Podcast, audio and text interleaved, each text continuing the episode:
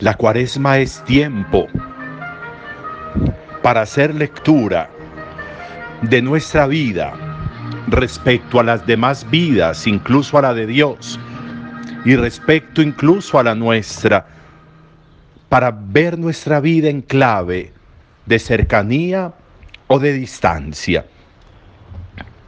La capacidad que tengamos de ir implementando en nuestra vida como una lectura de los acontecimientos en preparación a otros acontecimientos.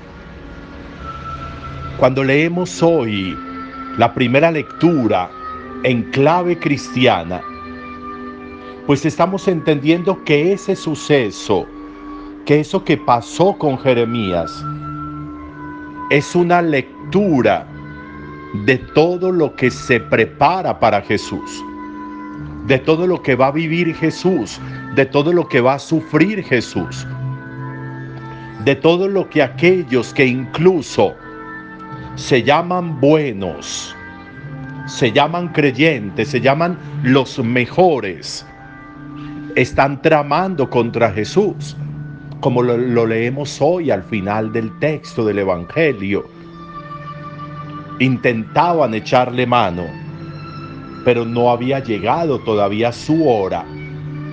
Esa hora se prepara, esa hora viene en la historia disponiéndose.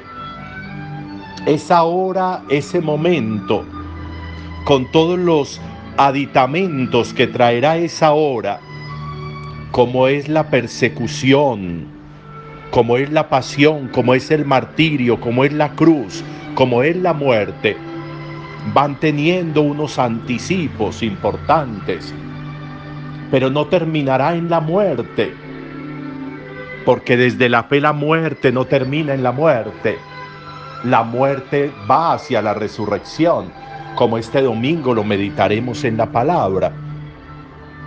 Pero me gustaría que hoy pudiéramos meditar si nosotros vamos preparándonos en la vida, si nosotros vamos haciendo lectura en la vida de los acontecimientos, de las presencias de las personas, y si esa preparación nuestra en la vida, con la vida, para la vida, es una preparación de cercanía o de distancia.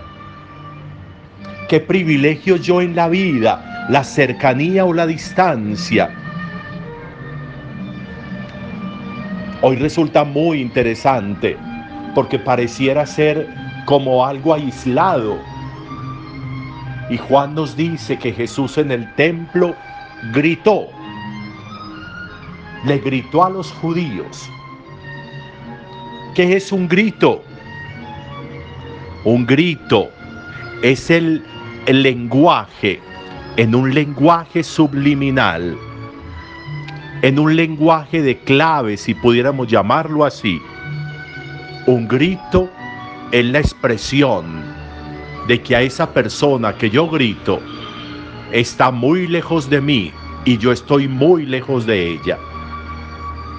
Un grito es una afirmación de distancia.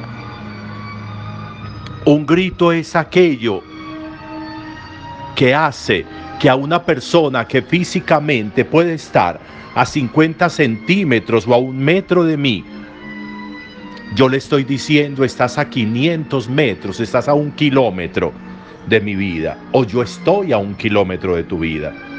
Y por eso tengo que gritarte, porque estás muy lejos.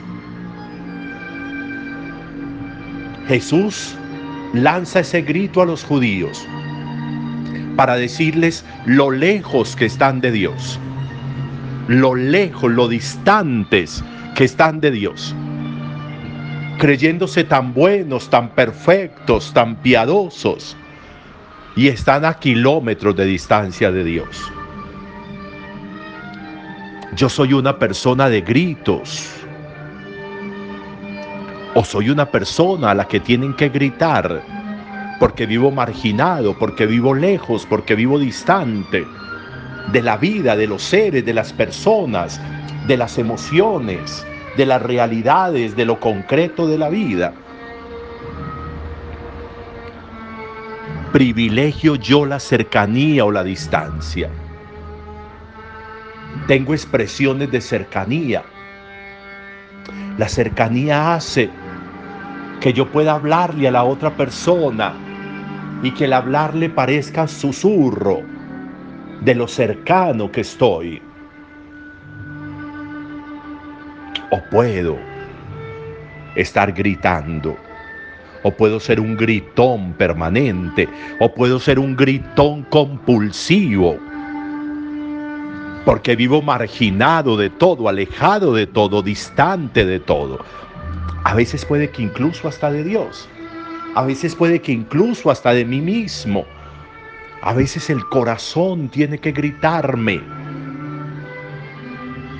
para decirme acérquese aquí, Acérquese al corazón, acérquese al pensamiento, acérquese a sus emociones, acérquese a la vida que está lejos, muy lejos, muy distante. ¿Cómo es mi lenguaje en relación de distancia o de cercanía? Con Dios, con las personas, con la vida, con la existencia. Esa reflexión nos la debemos y una respuesta a esa reflexión nos la debemos, amerita una respuesta. ¿Cómo estoy yo hoy en relación con mi lenguaje? ¿De gritos o de calma? ¿De gritos o de susurro? Para saber si estoy lejos, si estoy distante o si estoy cerca. Buen día para todos.